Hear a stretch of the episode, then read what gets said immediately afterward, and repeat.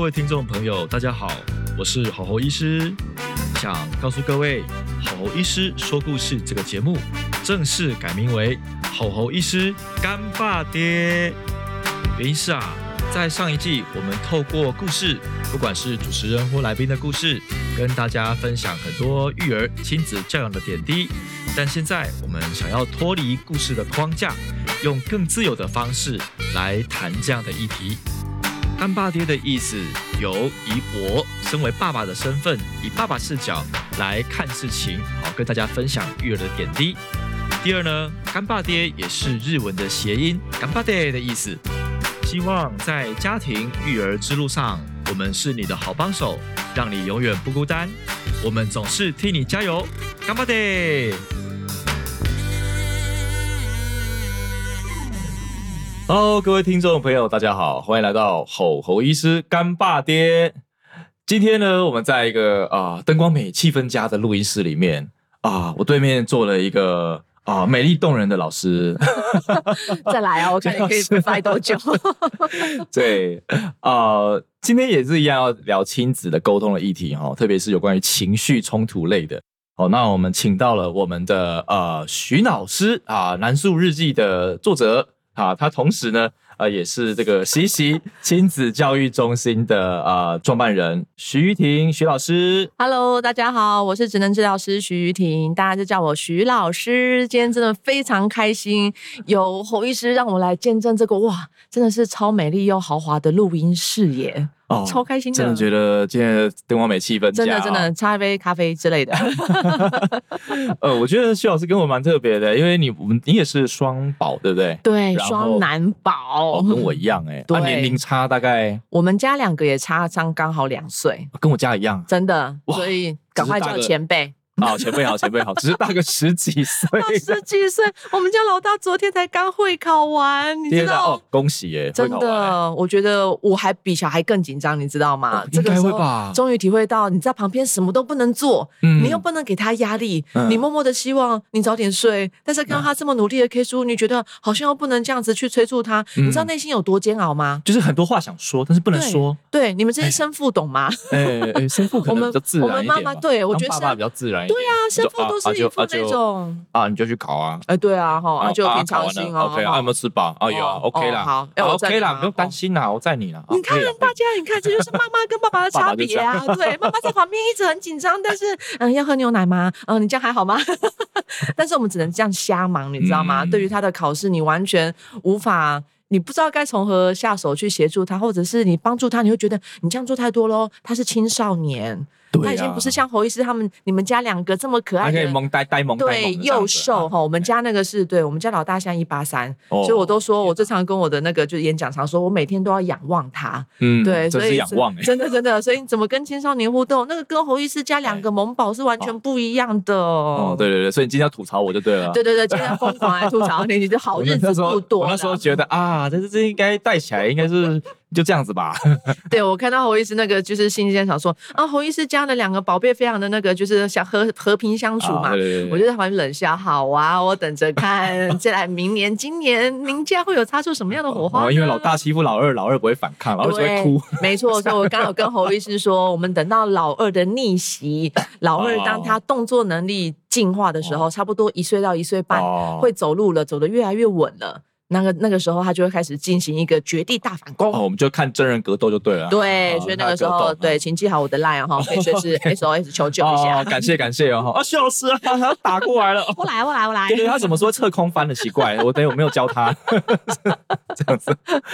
OK 啊，讲到这个男宝哈，但男宝从一路这样十几年下来了，哇，那应该会遇到很多的冲突哦。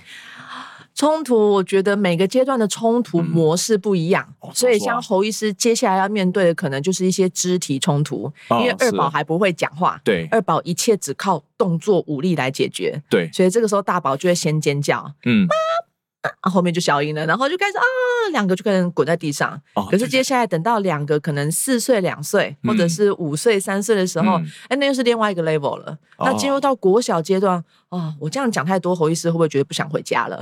哦，对啊，对啊，对啊，我们就多聊一下好了。国小阶段两个、两个、两个，不能说他们是半兽人，但是国小阶段的冲突模式就会不一样，他们嗯可能就会开始斗智了。嗯，对，比如说玩游戏啊，或者是呃争宠是一直有的，但是我嗯觉得随着孩子的年龄增长，冲突是一定有的，情绪的一些呃爆发啊，我觉得这嗯。都是爸妈需要非常了解两个孩子的个性，嗯。才能个别引导。而且我觉得有时候不光是孩子冲突而已，有时候觉得爸妈其实也会加进去，马上一句“你们不要再吵了”，然后就马上就开始跳进来。对，所以通常是侯医师跳进来吗？没有没有没有没有没有，这是现在的状况就是啊、呃我们就是只处理百分之五十，是剩下五百分之五十他们自己解决。OK 哎 OK，譬如说有些是很严重的一些行为，比如说要戳眼睛嘛，哦那就不行，就赶止了快制止嘛，没错对不对没错不是打头嘛，那个没另外制错止了。没错啊其他有些状况我们就是睁一只眼闭一只眼，比如说对对拉嘴巴、抠鼻孔啊，哎，类似这种状况，我觉得我咬咬耳朵、啊。对对对，我们还在观察说，哎，要怎么样引导他们。欢迎来到那个动物频道，好，OK OK，好了，到时候要多打几通给徐老师啦。好刺激哦！不过，其实我们在录这样的一个 podcast 过程当中，其实也是为了蛮多蛮多的家长，是哦因为我们这些家长，他有些可能是我们的小病人啊，嗯哦，有些可能就是我们的粉丝，对好、那各个年龄层其实都有嗯哈、哦，那可能不只是两个男生，有可能是两个女生啊，或一男一女啊，是对不对？或者是有些是三三宝，嗯三宝，所以那个混战有的是更大的哦。没错不，过我们发现，其实都有一个问题，就是爸妈都觉得很烦。其实不会小朋友跟我们告状，是因为我们就是一个外面的一个叔叔对不对错？啊，跟我们来诉苦，其实都是家长。一定的哎，。怎么办？到底要打还是不要打？到底要骂还是不要骂？啊，到底骂了之后，好像有人又说不公平。是，对，那那其实这个 topic 是很大哦，嗯所以今天想要跟徐老师聊聊，说，哎，这个我们要怎么样去能够引导家长比较好？嗯，我觉得其实哦，刚才侯医师提到，我觉得是两个重点。嗯第一个重点应该是，我觉得家长最困扰的是手足有争执的时候，我们到底应该怎么样处理，会尽可能的公平。嗯那刚才侯医师的第二个问题，我觉得就会牵涉到说，当孩子有情绪的时候，大人到底是应该呃所谓像我们以前常听到的冷处理，嗯哦我们让他去旁边隔离，等他气完，我们再来跟他沟通，还嗯是打下去会比较好吗？到底还有没有更好的做法？嗯所以我觉得针对第一个手足的部分，哦，我觉得手足我们可以再讲另外两次 topic 哦。我觉得手足这个议题实在是太多了，因为就像刚刚侯医师说到，就是孩子有时候他们一定会有争执嘛。嗯我最常在演讲的时候跟各位家长老师提醒的就是，手足本来就是一个竞争的角色。嗯所以他们竞争同样一位爸比妈咪，同样的大人的一份爱，所以手足本来就是一个竞争的互动的一个角色存在，所以他们两个之间的争执争吵，我觉得非常需要大人在后天环境里面怎么样去营造一个我们可以就事不对人的这样子一个处理方式，就是不对人，对，所以像刚刚侯医师说的，呃，如果是真的出现了打人，出现了一些比较危险的动作行为的时候，这个时候无论是老大。或是老二，或者是老三，基本上我们就要立即介入处理说这个行为在我们家，我们家是不能打人的哦，嗯也不能骂脏话，或者是做一些、呃爸比妈咪我们自己都不会做的行为。所以这样的行为无论出现在哪一个孩子身上，我想爸比妈咪的呃处置方式应该都是平等的，不会因为嗯说今天老大哎年纪比较大啊，你就让弟弟妹妹骂啊，或者哎是小的听到哎、对呀、所以我觉得这样子一个这样子一个对话方式，其实你就会无形之中你在分化这两个孩子，这三个孩子，你在中间就会哦这样让反而是分化，没错，你会让他们啊之间觉得，对呀、我就是年纪比较小，你看爸比妈咪就是比较疼你。大家有哦听出来吗？所以很多时候手足之间的互嗯动方式，其实是源自于大人的一些无意识的一些呃介入方式。那怎样子讲会比较好啊？所以通常我们家两个儿子，无论是咬耳朵啊、抢玩具啊、抢书啊，嗯我们的处理方式通常会是直接针对刚才我看到的行为。嗯，刚才你们两个在抢书，那本书会坏掉，因为那本书是图书馆借的，哦天哪，对吧？借的，那很哦。糟糕，对。对对，买了就算了，就是是啊，所以嗯。所以呃，那现在你们两个都想看，嗯。我们应该怎么做会比较好？嗯。所以积极的去介入孩子，去提醒他们现在有没有其他更好的做法。那当然，像侯医师家的两个幼兽嗯年纪比较小，对，所以他们有时候可能还不会说话嘛，尤其是小的，嗯直接动作就来了。无法沟通。对嗯，所以这个时候如果旁边有大人的时候，我会建议大人就积极的赶快去停止这个攻击的行为，嗯可能可以抓住他的手，或者是把他环抱起来，嗯让他停止这个攻击的行为。嗯，那停止之后，同时还是得告诉这个一岁听不懂人话，可是、嗯呃不对哦，一岁听得懂人话喽，是是是只是不会讲人话。对，你还是得告诉他说，不可以打人，打人是不对的。嗯孩子说不出人话，但是他绝对听得懂。嗯所以这个时候，无论是哥哥打人还是弟弟打人，我们的处置方式都一样，嗯因为我们针对的是打人这个行为，嗯而不是针对弟弟，你应该要尊重哥哥，或者是哥哥，你应该要让弟弟。哦，听起来就是这是不分年龄的，就是是。就当年纪就是有一点一段差距，但是就是我们是对视，是。哎，不是针对啊这个人你几岁，你几岁，对所以给不同标准。没错，没错。所以针对这些冲突也好，争嗯。争执或者是一些纠纷打架，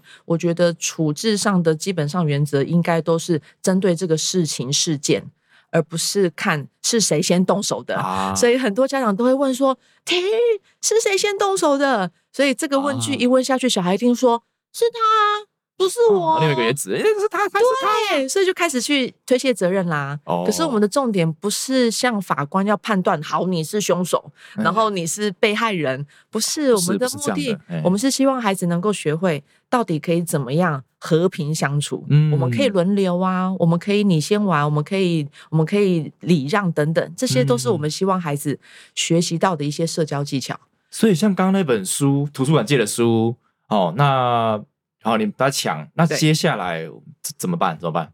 这本书，通常如果像侯医师家两个幼兽年纪比较小，他们还没有去理解，他们还不知道怎么样去轮流这样的规则，所以当我们家孩子年纪小的时候，我们会以建立规则为主。嗯，两个小孩都要看，他们一定同时抢。对，这个时候就会请他们先停下来。嗯现在书只有一本哎、可是你们两个都想看，那我们可以妈咪陪你，我们一起看，或者哦是哎、哥哥，你刚才要玩什么东西？妈咪先陪你去玩，弟弟先看。嗯所以我觉得大人其实这个时候的角色应该是在旁边协助这两个孩子去建立一个合适的一个社交规范。嗯那如果让他们练习两次、三次、四次，哎，侯医师，你发现你们家两个儿子，哎，好像会喽。嗯这个时候，大人的角色就可以慢慢退场了，你就可以慢慢从旁边观察，哎，好像弟弟开始有一点点，就是会试着去跟哥哥借啊，嗯或者是哥哥会说，好，那你先看，等一下我洗好了，我就要换我看喽。哦，他们遵守这样的规范，对，所以如果你发现，对，所以你就发现，如果他们两个都学会这样的方式，哎，五次里面有两次成功，嗯。哎，在三次成功，嗯。嗯，侯医师这个时候才可以翘脚喝咖啡，嗯，我育儿是育儿有成功这样子听起来有时候这个东西是要反复的去去练习，绝对，孩子的成长过程当中，无论是社交，无论是语言，其实每一种嗯。发展，动作技能也好，骑脚踏车一天第一天一定会摔倒，哎。可是你一直练习到下礼拜，你就会发现，哎，孩子越骑越顺了。对。第三个礼拜，孩子骑跟那飞一样快了。对，因为我常遇到很多家长就说，哎，我们用了这个方法，哦，是我们用了你 podcast 特讲那个方法，哎没有用，怎么没有用？怎么办？哼我说你用了几次？哎一次，可以多练习几次吗？对，所以各位亲爱的大人们，请记得，孩子在学习一个新的技巧技能，真的是需要重复练习。嗯，所以不要再问侯医师怎么没有效了哈，大家可以多试个几次。对我觉得至少可以试试看一个礼拜。嗯。我觉得爸比妈咪可以观察至少一个礼拜，嗯。那看看这样子的引导、这样的陪伴练习之下，孩子在一个礼拜的练习之后，应该你会发现到他们开始改变了，嗯。可能最后还是打下去了。嗯。可是你会发现，打下去之前，他们有试着想要去调节，他们有试着想要去轮流，哎即便最后是失败的，嗯可是我们还是要看到前面那一段，两个孩子有试着，爸爸说要轮流啊，哦你看完就换我啊。记在脑里了，对，所以哎他们的大脑其实有慢慢吸收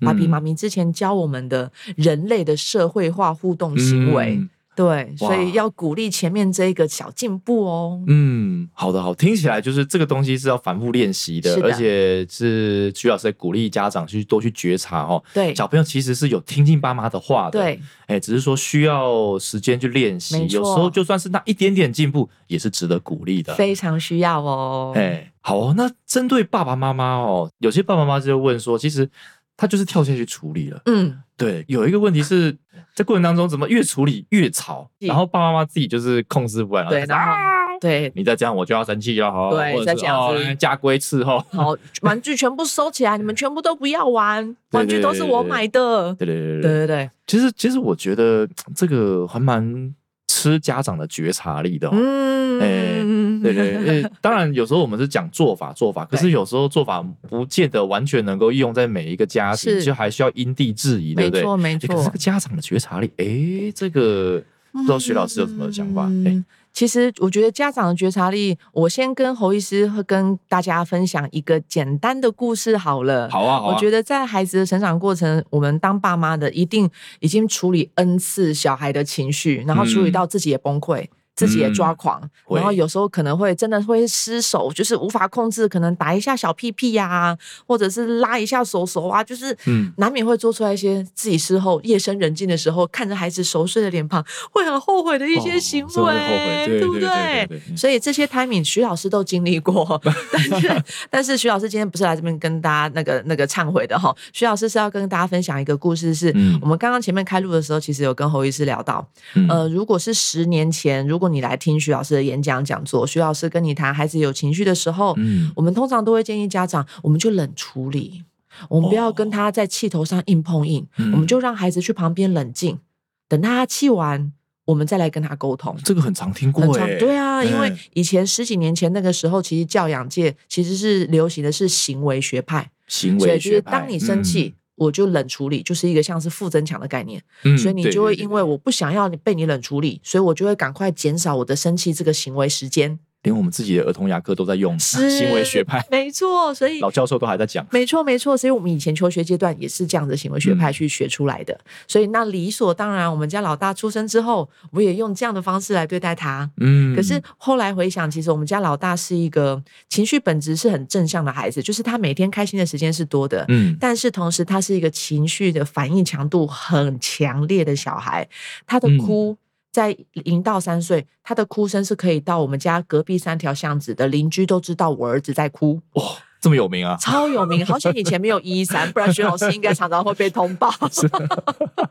所以那个时候社工没有社工来，那个时候是我们家阿妈就来了。嗯，阿妈就会被邻居通报说：“哎、你跟你来哦，你孙子在哭哦。”然后阿妈就嗯，就欧洲外就卡就来啊，哦，然后就说阿妈住附近哦，对，阿妈没有住很远的，但是阿妈就会立刻被通报，然后就立刻赶过来说：“霞娜，我下面在考哎啊，丢后医妹，阿妈修，类似这样概念的。阿妈介入了，阿妈就会介入了，对。但是因为那个时候，其实我们那个时候就觉得，哎、行为学派，所以嗯。孩子无论哭得再激烈，嗯。我们都在旁边等你哭完再来找我，哭哭没有抱抱，哦。等你哭完，哦，这些语句都好熟悉哦，好熟悉，对不对？嗯。可是你会发现，如果你有用过这样的方式对待孩子，大家可以回想一下，你可以呃试着记忆一下，上次当你这样对孩子说话的时候，您家嗯。孩子的情绪有真的消退下来吗？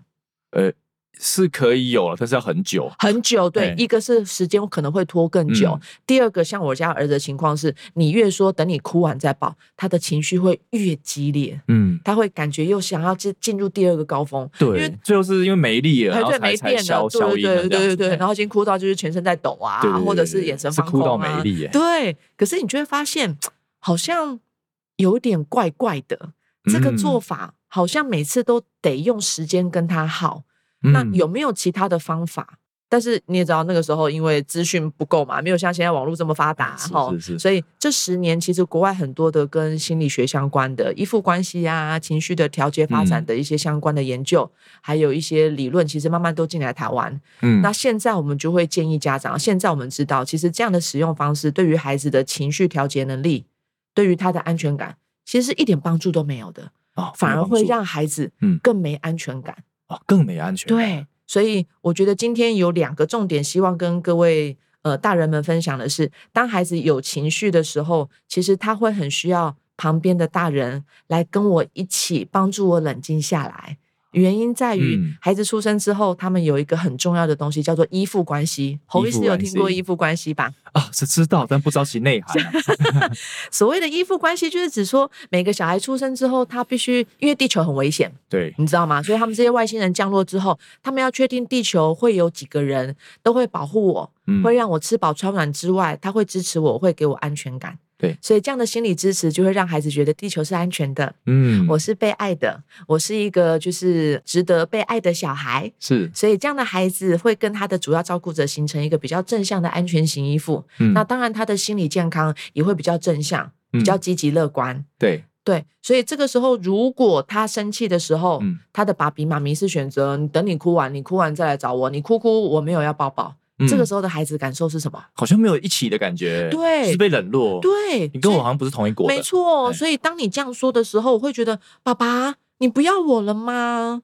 你叫我去嗯旁边冷静，等我哭完再来找你，是代表就你不爱我了，你不支持我了，你不给我安全感了。嗯所以这样的一个感受之下，孩子怎么可能会不哭呢？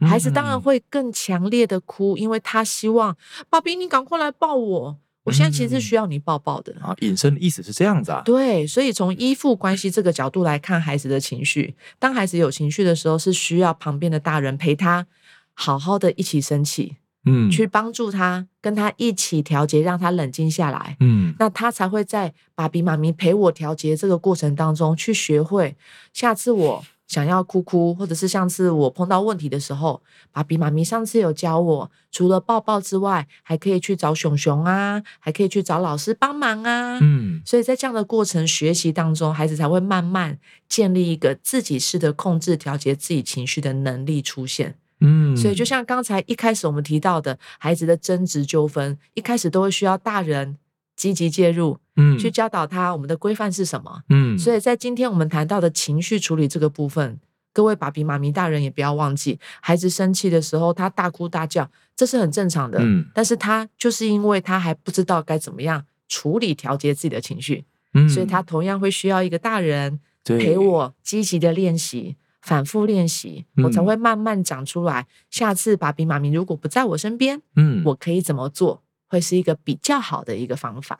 刚刚听到了一个关键字，哎是陪孩子好好一起生气。对他哦才会调节怒气。嗯，侯医师们觉得这句 slogan 很棒。超棒。对，那怎么？那它的内涵是什么？要怎么样去侯医师知道情绪是从哪来的吗？情绪啊？梦，我们人类为什么会有嗯情绪？这个情绪从不是大脑来的吗？对，没错没错，你不要怀疑自己，就是从大脑 来的。对，可是大脑里面哪一个构造负责原始情绪？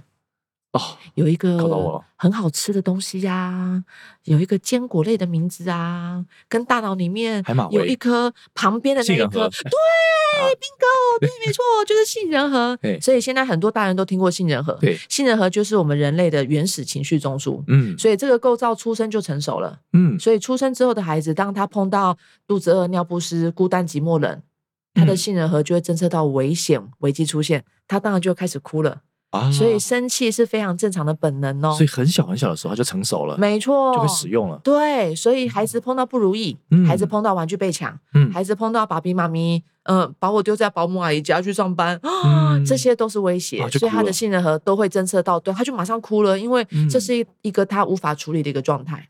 嗯，对但是，但是我知道爸比妈咪都希望我们的孩子要早点能够控制情绪。啊，那侯侯医师，你猜猜看，你猜猜看，几岁的孩子，不不不，几岁的地球人能够控制自己的情绪？几岁？哦，我觉得很多到五六十岁都不办哎，控制啊。对，没错没错，很多人永远都还没成熟，对不对？对啊控制情绪的这个构造其实是大脑皮质，嗯，大脑皮质是一个比较晚成熟的构造，所以它成熟的年纪我们一般会抓二十五岁。二十五岁。对，请问侯医师，嗯你家老大几岁？哦，天哪，现在才快三岁，三岁，对，所以你还有几年要奋斗才。有二十二年了。对，徐老师家的老大十五岁，我还有十年要奋斗。OK，所以这件事情告诉你什么，亲爱的大人们，您家孩子只要现在是幼儿园的、国小的、学龄前的，当他碰到不如意，当然就立刻生气，这是非常正常。因为他是人类啊。对，因为他是一个大脑皮质还没成熟的人类，嗯，所以他需要二十五年这么漫长的时间去学习、去调节、去控制他的情绪。嗯，所以当他学成之前，他碰到不如意就生气，非常正常。所以这句话，请大家，无论你现在是在做家事，还是你在开车，请你默念三次。孩子不如意就生气，非常正常，嗯，孩子不如意就生气，非常非正常常。正常的。所以我们标标准定那么高了哈。真的，所以爸比妈咪，你自己的大脑皮质成熟了吗？嗯，嗯，不好说，侯医师。有人可能二十五以前就当大爸妈了。有人可能已经三十几岁了，可是大脑皮质也没有这么成熟啊。嗯对啊，所以这个东西非常仰赖后天的练习。但是我们今天先不讨论大人，我们嗯如果讨论我们家中的孩子，嗯无论是在求学阶段、学龄前，当他碰到不如意就生气，这是个很正常的现象，嗯绝对不是因为你没教好，绝对不是因为这个孩子天生呃特别难带，或者是来嗯讨债，或者是怎么样，不是不是，这只是一个正常的人类发展而已。这我很好奇耶，就是男女有差别吗？男生女生？侯医师指的是成熟的年纪吗？哎，不是，不是，就就是在成长中的小孩子啊。成长中的小孩，男生女生，我觉得男孩子跟女孩子，我觉得性别来说，在情绪的表现这个部分，我觉得差异性没有这么明显，嗯，反倒是天生气质比较有差。哦，天生气质对，，所谓九大气质里面有一个东西叫做反应强度，嗯就是有些孩子天生反情绪的强度是非常强烈的。嗯，哭就是哭的非常的猛爆，就像我刚刚 我说，我们家老大就是隔壁三条巷子都听得到，可是我们家老二，嗯。相较于哥哥，嗯。他是一个比较温和的小孩，哦，所以哥哥从小玩具被抢，肚子饿，就是那种哭到那种很像，真的很像孟姜孟姜女哭倒长城。嗯但是弟弟的哭就是嗯嗯嗯嗯没了。啜泣 哭，哎，对对对对对，就没了。啊。所以侯医师，你看这两个孩子放在一起，我们大人是不是很容易会不小心去关注那个哭比较大声的小孩，哎对啊，对吧好？像蛮蛮自然会这样去对对对关注他。。可是那个比较温和的孩子，他可能背后更委屈，可是可能人家就觉得，嗯，你还好吧？你再哭对笑笑，你应该还好吧？你委屈吧他只是没有说，可是他内心搞不好很愤怒，但是他没有办法表达的像哥哥一样这么的明显，嗯，所以大人很容易可能就会不自觉的忽略这个温和的小孩，所以就是气质的差别。对，然后就被这个强烈的这个孩子就被他情绪勒索走了。嗯哦，那好，你不哭，你不哭，你不哭，好好好。所以我觉得有时候其实爸比妈咪，我觉得可以跳脱一下性别，我觉得嗯倒不如我们可以从九大气质里面的一些呃角度来分析您家孩子。嗯我觉得这会是比较有助于刚才我们前面谈的手足争执的一些处理方法。嗯，好，徐老师，我想问一下哈，那我们刚刚讲了很多的调解小朋友的问题啊和冲突，然后理解小朋友的，其实他大脑平时要成熟，也需要到二十五岁，没，错，所以标准要降低一点是的。点哦。那针对于已经二十五岁以上的大人的话，啊。那如果我们介入小朋友冲突，那自己都已经哦理智。先爆了。譬如说啊，我刚下班回家，嗯 我已经脑中已经一堆啊工作的事情，很混乱，很累，对不对？对。然后我放松一下，可是这个时候突然，呃，老大跟老二又在抢书，书都撕破了，尖哦，叫声传到你耳里，这我想要好好休息，你们对。两你们两个居然还在给我乱乱搞，没错，很想要 给他扒下去，对不对？所以这个时候大人的杏仁核一定一秒就爆炸，对，然后大脑皮质就缩起来了，完全就是一个用大杏仁去吼两颗小杏仁的概念。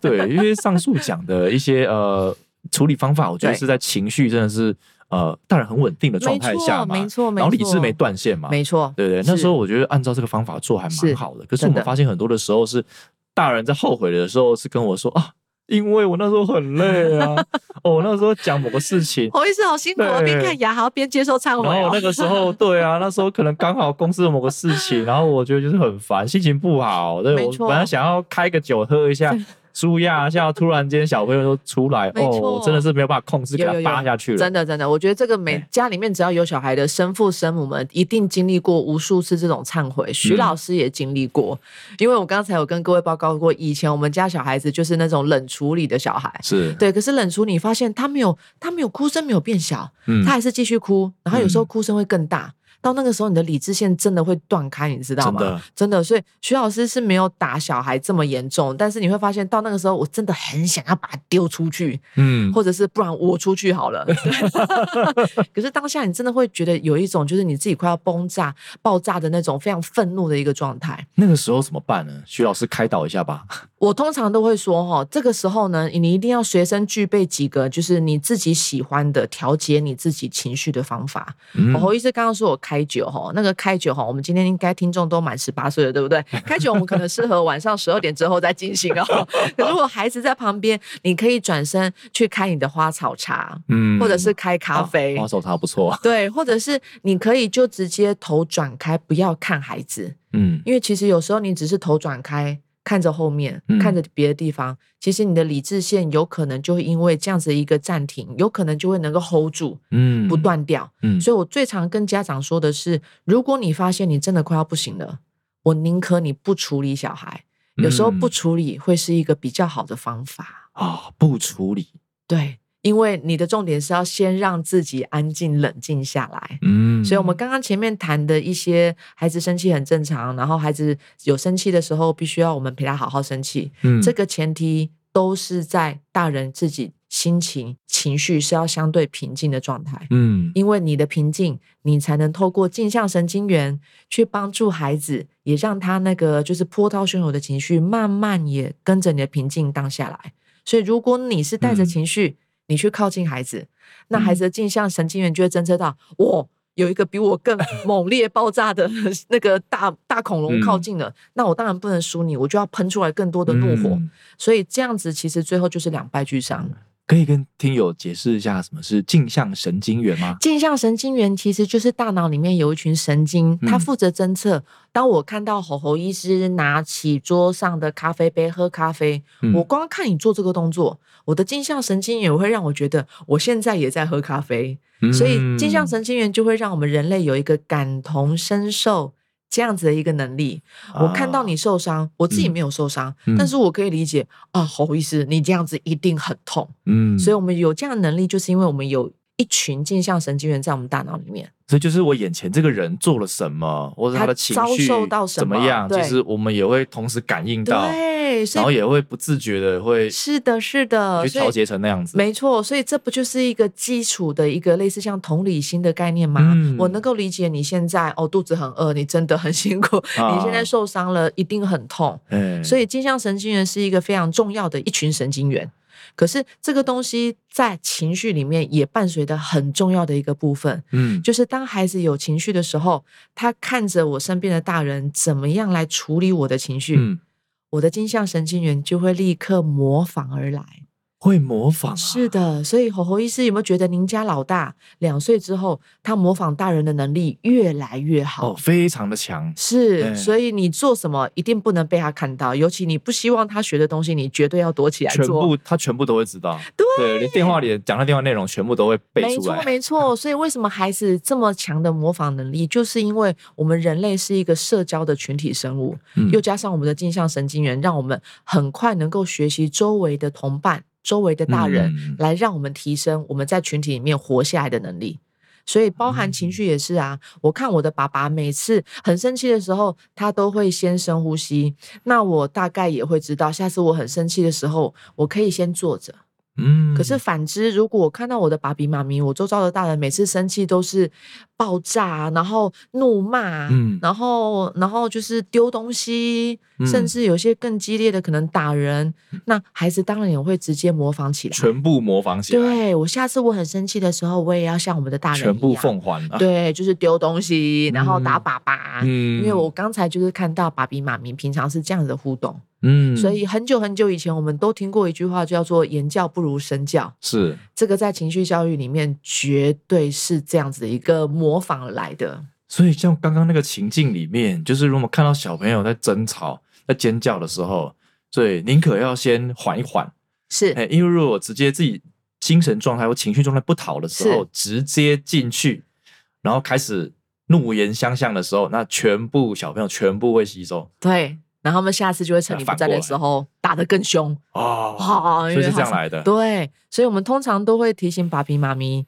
比如说如果孩子两个真的打在一起了，嗯你可以积极的介入去把他们两个分开。嗯但是如果你发现你现在很生气，你一点都不想跟孩子讲话，嗯你可以把他们两个分开之后，你就坐在中间，嗯你可以什么话都不说，嗯，因为有时候这种刻意的沉默，反而会让孩子觉得，哎呀，爸爸今天怪怪的他平常都是发生事了对那样那样，他今天怎么了？反而会获得孩子的专注力他们，就不想吵，对，突他就吵不起来了，嗯因为他的注意力被你剥夺去了，嗯他会想要看爸比，你今天还好吗？爸爸在静坐对，，妈妈，你看爸爸。所以，爸比妈咪嗯如果可以用这样的方式，先帮助自己先缓和一下，哪怕嗯只是三秒，你只是不说话三秒，可是那个三秒钟其实就能够帮助你赶快让你的杏仁核退场，嗯把你的大脑皮质叫出来。好 OK，出来了，我们要想想看哦，我们现在要对要怎么样去对对对，哦我们要怎么哦教？我们要嗯教他们两个什么？嗯对，所以其实近几年我们很多呃呃很多书啊，或者是一些专家学者在讨论觉察，嗯，我们能不能够觉察自己的情绪？没错，原因就是在于，其实我们从小到大好像从来都没有一位老师或者是大人教过我们嗯，可以怎么处理情绪。真的情绪是。什么？当你有情绪的时候，我们可以怎么做？我们常看到很多的爸爸说：“我没有在生气啊，我真的没有在生气啊。”不好好好专业啊，演的真像，哎不知道不知道讲哪个朋友，希望他不要听我节目。是剪掉。是啊，所以其实很多时候，我们就连我们大人自己，虽然你觉得你的大脑皮质很成熟啊，嗯，哦，我们都已经投票这么多年了，对不对？嗯我们都已经对这么这么久了，我们很成嗯熟。可是你会发现，当情绪出现的时候，我们其实对于自己的情绪，我们的理解其实没有你想象中这么多而。且甚至还有一些潜意识的部分没错，带出来哦，那又可以录两集了。哦，真 的不止哦，还有你的跟原生家庭，你小时候哦，童年记忆，对你的爸爸妈妈是哦怎么样对待你的情绪？对对对，其实我们都会无意识的去 copy、去复制这样子的去对待自己不知这样的孩子。道这样子。没错，所以我觉得今天其实最后最后这个 ending，我真的会希望各位大人们，今天如果有听到这一集 podcast，请你一定要记得，我们在我们希望我们的孩子都要有一个好的同理心，嗯要有一个好的情绪调节控制能力。嗯可是，在这个之前，爸比妈咪，你有没有先关照你自己？你最近嗯是不是工作压力太大了？是还是最近暑假要到了，你抢不到机票，你觉得很伤心、很气馁？全部都被你说中了。是，所以你有没有机会在下班进家门之前，你可不可以先好好的在车上先深呼吸个三分钟，嗯或者是你可以先去外面先去喝杯咖啡，先让自己先稳定下来，先准备好自己，再打开门迎接这嗯两个小右手。嗯所以我觉得，如果我们可以试着学习，开始从今天试着先慢慢照顾自己，嗯那我觉得我们大人才会才能成为一个比较正向的 model，、嗯去去教导孩子，去介入孩子，去陪伴孩子。嗯，没错。我觉得每个大人他其实也是都是要需要学习的。是每个大人自己的内在都也是一个小孩，没错都也很需要去被照顾的。是啊，好好照顾自己内在的小孩，我们再好好的去迎接啊我们的孩子。对。哎，相信家庭就是一定有很多和乐的画面出现。是，的，哎我们朝这个目标前进。真的很感谢徐老师哎，今天给我们很精辟的哦这样的一个解说。谢哦，真的也。是录了三四集，可能也还不太不太够啊。真的哦，对对对再敲我，我们再约，我们再约。可以，可以，可以，没有问题。好了，各位听众朋友，如果你喜欢我们的节目啊，欢迎在我们下面留下五星好评啊。当然了，如果您还有呃其他的呃想要询问的问题，或者想要听的内容，也欢迎填写我们 Google 表单。很感谢你收听我们的节目，这边是火候医师干爸爹，我们下次见，拜拜，拜拜。